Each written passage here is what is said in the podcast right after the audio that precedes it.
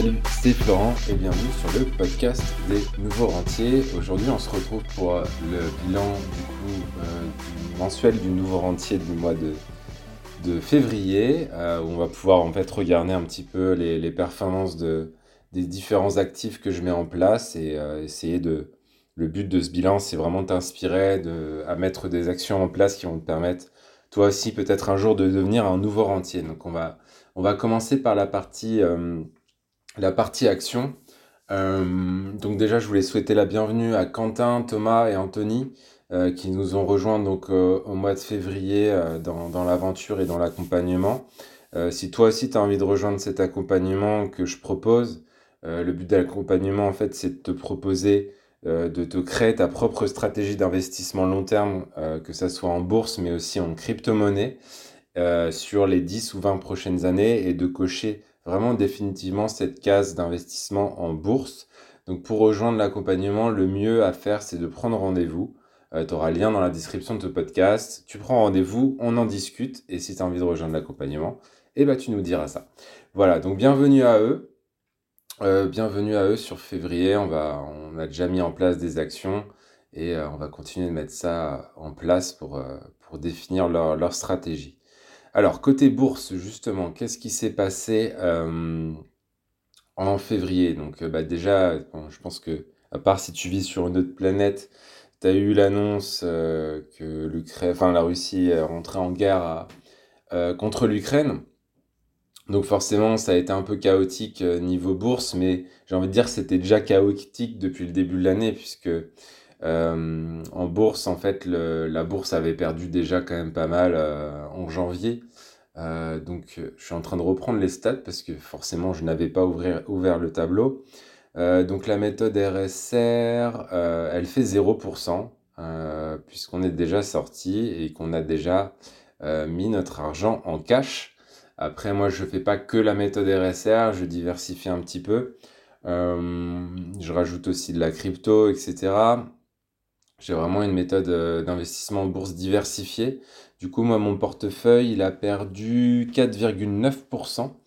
4,9% euh, pour le mois de février. Et au global, depuis que je suis mon portefeuille, je suis à 19% euh, par an. Voilà. Donc c'est, ça reste des très bonnes performances. C'est deux fois plus que, que n'importe quel, que n'importe quel marché, en fait, puisqu'en moyenne, la bourse t'apporte entre 7 et 9%. Euh, moi, tu vois que je, fais deux fois plus, donc euh, voilà. Si tu as envie d'en savoir plus, il bah, faut prendre rendez-vous tout simplement. Euh, côté crypto, justement, qui est une partie de, mon de mon portefeuille qui représente à peu près 10% de mon patrimoine en bourse, les cryptos ont bien remonté. du coup, j'ai fait plus 9%, plus 9,47% en bourse en crypto euh, sur, le mois de février. Donc c'est pas mal. Hein. Après, les grosses baisses des deux derniers mois sur l'aspect crypto, euh, on repart un peu à la hausse sur le mois de février. Là aussi, il y a probablement des effets d'annonce. On ne sait pas trop ce qui va se passer, mais moi je m'en fous un petit peu parce que j'ai ma stratégie et je suis tout simplement ma stratégie d'investissement long terme. Donc voilà, c'est pas trop mal quand même. Euh, et après, niveau patrimoine global, euh, qui inclut du coup l'immobilier, alors ça inclut pas mon, cash flow euh, que je gagne en immobilier, c'est simplement le remboursement de capital que je peux faire sur, sur mes crédits en fait, qui, qui s'incrémentent tous les mois. Et du coup, ça veut dire que le mois, au final, j'ai perdu 0,1% de mon patrimoine seulement euh, en février. Donc tu vois, rien d'inquiétant pour le moment. Euh, parce que j'ai une vision, j'ai une stratégie, je sais exactement ce que je dois faire tous les mois et du coup je, m'en fous un petit peu de ce qui se passe. Alors je m'en fous pas personnellement, ça me fait chier que bien sûr qu'il y, ait une guerre qui commence, mais en tout cas mon portefeuille, mon patrimoine, lui s'en fout car c'est c'est pas quelque chose d'émotionnel, c'est ça que je veux dire. Après euh, que la Russie rentre en guerre contre l'Ukraine, ça soulève bien sûr d'autres problématiques. Mais si on s'en tient à l'aspect bourse et à l'aspect patrimoine, euh, ça influe euh, très peu pour l'instant, en tout cas, euh, sur mon patrimoine. Donc mon patrimoine, il prend 30% par an depuis que je le suis, donc depuis, début 2011. voilà, donc ça, ça, reste assez costaud et assez rentable à mon humble avis. Si tu trouves mieux, n'hésite pas à me partager ça. Euh, donc ça nous amène justement sur la partie immobilier. Donc comme je te disais, bah, on continue de rembourser les crédits euh, tranquillement. Euh, j'ai enfin monté mon dossier qui va me permettre potentiellement peut-être de remprunter un petit peu d'argent, finir quelques travaux que j'ai en cours.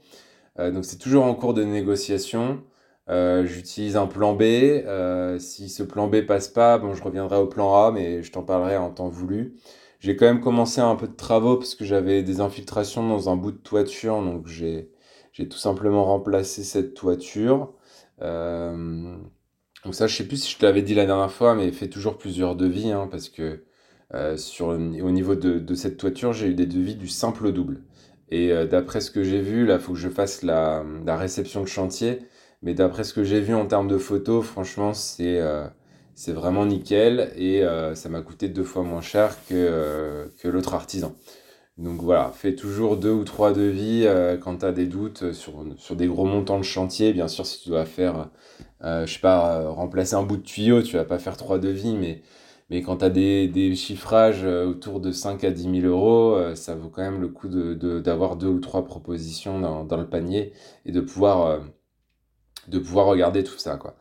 Ensuite, euh, côté immobilier, je teste quelque chose. J'ai une de mes premières colocs qui est ultra rentable, euh, mais qui me demande euh, pas mal de gestion. C'est vraiment la coloc qui me demande le plus de gestion parce que bah, il y a six colocs et du coup il y a beaucoup de, turnover. Et du coup, je suis en train de tester la mise en gestion de cette coloc parce que en fait là, ces derniers mois, pour être complètement transparent, elle me faisait chier et du coup j'avais envie de la vendre.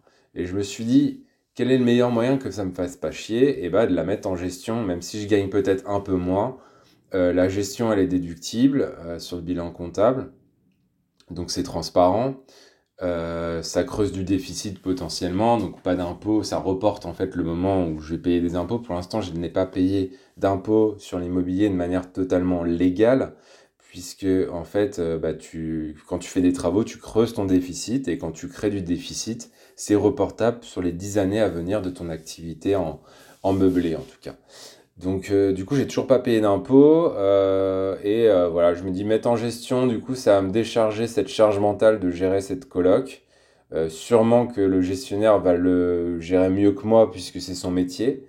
donc c'est ce que je dois tester justement s'il le joue, s'il le met s'il le gère mieux que moi. Et si c'est le cas, bah, du coup, ça me donnera plus envie de le vendre puisque, en fait, ce sera plus moi qui le gérera. Donc voilà, c'est un test, c'est un coup de poker. Euh, je me donne 2-3 mois pour voir si, si ça marche vraiment comme, euh, comme j'attends que ça marche. Si ça marche pas, on prendra euh, peut-être d'autres décisions sur, sur les prochains mois. Mais pour l'instant, j'ai envie de tester ça. Et, et, voilà, je peux me planter, mais bon, on, on verra. Euh, côté, euh, côté hors obligation, donc euh, qu'est-ce que je peux te dire? Bah, Je peux te dire que si les gens, quand je dis les gens, c'est les institutionnels de la finance, c'est les, les gens, voilà, les particuliers aussi, les gros fonds, etc.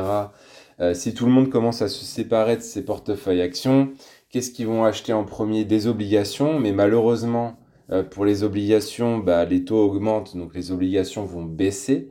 Euh, et donc la dernière refuge, euh, valeur refuge, d'ailleurs j'avais fait un, une newsletter à ce, à ce sujet. Si tu l'as pas reçu, il faut vraiment que tu t'inscrives sur, le, sur les newsletters, donc sur le club privé des nouveaux rentiers pour recevoir vraiment ça en, avance. Tu auras le lien aussi dans la description du podcast. Donc c'est l'or, en fait. Si, si les gens euh, n'achètent plus d'actions, n'achètent plus d'obligations, bah, tout le monde va se mettre à acheter de l'or et de manière plus générale euh, des matières premières. Donc, euh, donc voilà, pour moi, ça peut être un des gros gagnants de 2022. on est au tout début de l'année, donc c'est beaucoup trop tôt pour le dire, mais ça pourrait être un gros gagnant sur, sur cette année. Et du coup, d'ailleurs, ma stratégie prévoit d'investir aussi sur des matières premières. Si tu sais pas comment faire, tu sais où taper. Euh, voilà. Et puis après, côté monétaire, moi, je conseille toujours euh, de mettre euh, une somme avec laquelle tu es confortable sur tes livrets, mais de pas, moi ce que je, ce que je, vois beaucoup chez les gens que j'accompagne, c'est qu'en général, on met tout en cash, ou beaucoup, beaucoup d'argent en cash parce qu'on ne sait pas quoi en faire, parce que ça nous rassure. Donc moi, ce que je dis toujours, c'est fixe-toi un montant avec lequel tu es confortable. Moi, le montant avec lequel je suis confortable, c'est 7,5% de mon patrimoine en cash. Quand je dis cash, c'est cash euh, net net, c'est-à-dire du livret A, du livret bleu, du LDD, du PEL, du CEL. Et après, moi, je veux 15% de mon patrimoine en accessible sous quelques jours. Donc, euh, une fois que tu as un PEA, si tu sais ce que c'est, un PEA, c'est un plan épargne-action. Si ton PEA, il a plus de 5 ans, le cash est accessible, puisqu'en fait, tu peux le retirer et le lendemain le recevoir sur ton compte. Donc, je le considère, en fait, ce cash-là. Voilà. Et du coup, ça permet aussi de, de, de dédramatiser un petit peu cet aspect cash. On a tendance à faire un peu les fourmis, un peu accumuler beaucoup de cash. Hein. Les études le prouvent. Euh, les Français euh, n'ont jamais mis autant sur des livrets A ou des choses comme ça. Après, si tu, fais, si tu veux faire booster ton patrimoine, si tu veux booster ton patrimoine, c'est pas le meilleur moyen de le faire, puisque en fait, le cash, c'est quoi? C'est de l'argent qui travaille pas. Et sur 5 ans, 10 ans, bah, ça peut faire une énorme différence dans ton patrimoine. Donc ne mets pas trop en cash euh, et, et, investis. je sais pas, je dis n'importe quoi, mais par exemple, si ton montant psychologique c'est 10, 10 000 euros, bah, tout ce qui dépasse 10 000 euros doit être investi. Donc réfléchis bien à ça et mets des actions en place par rapport à ça. Et puis bon, les crypto-monnaies, euh, donc j'en ai déjà parlé, euh, ça a bien monté euh, sur le mois de février, donc on verra un peu ce qui se passe sur le mois de mars. moi, l'idée c'est que je ne fais pas de trading. Comme tu le sais peut-être déjà, moi je suis vraiment spécialisé dans l'investissement en bourse long terme dans tout ce qui va générer des rentes sur le long terme sans se prendre la tête. Donc c'est vraiment le but de, tout ça, euh, c'est euh, d'avoir une gestion mensuelle. Tu vois, là, le bilan, je l'ai fait ce matin. Euh, ça m'a pris 10-20 minutes à tout casser. Je sais exactement ce que je dois faire pour le mois d'après. D'ailleurs, je l'ai déjà fait. souvent, c'est dans la continuité. Et puis là, je ne fais rien jusqu'au jusqu'au prochain bilan mensuel du nouveau rentier, donc qui sera début avril. En fait, je ne fais rien jusqu'à début avril. La case bourse, la, case investissement long terme, elle est cochée. Et en fait, je sais que cette performance-là, euh, mon patrimoine, je sais qu'il va continuer de s'apprécier et que je vais continuer à avoir ces rentabilités qui sont entre, grosso modo, entre 20 et 30% par an euh, sur les 10 à 20 dernières années. Voilà, donc si ça t'intéresse tout ça, bah, tu sais quoi faire, prends un rendez-vous et puis on pourra, on pourra en discuter de vive voix. Euh, voilà, écoute, je te souhaite une belle journée et je te dis à bientôt euh, pour un nouveau bilan, un nouveau podcast. Le prochain, c'est le centième, donc je te réserve une petite surprise, bien sûr, pour le centième. Allez, ciao, ciao, ciao